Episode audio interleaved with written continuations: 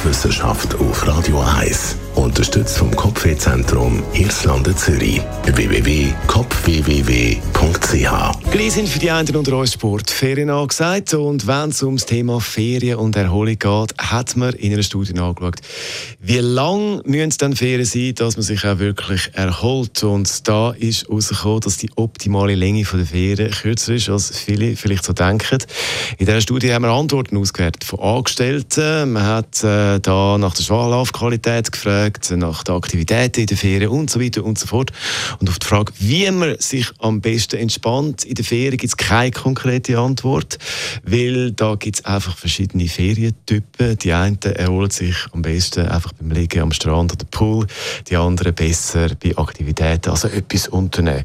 Aber was sofort aufgefallen ist bei der Auswertung, der Erholungsfaktor ist am grössten beim achten Ferientag.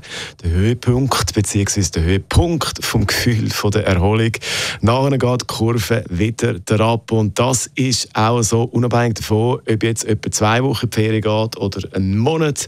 Das spielt dann wie nicht mehr so eine Rolle. Die Forschenden haben auch untersucht, wie lange man mental nach der Ferien kann zehren kann, wenn man dann wieder zurück ist äh, beim Arbeiten und es ist nicht lang. Nach einer Woche zurück ist alles wieder verpufft. Das also das Studienresultat zum Thema Ferien und Erholung. Aber ich gehe gleich weiter mit Ferien, trotz dieser Erkenntnis.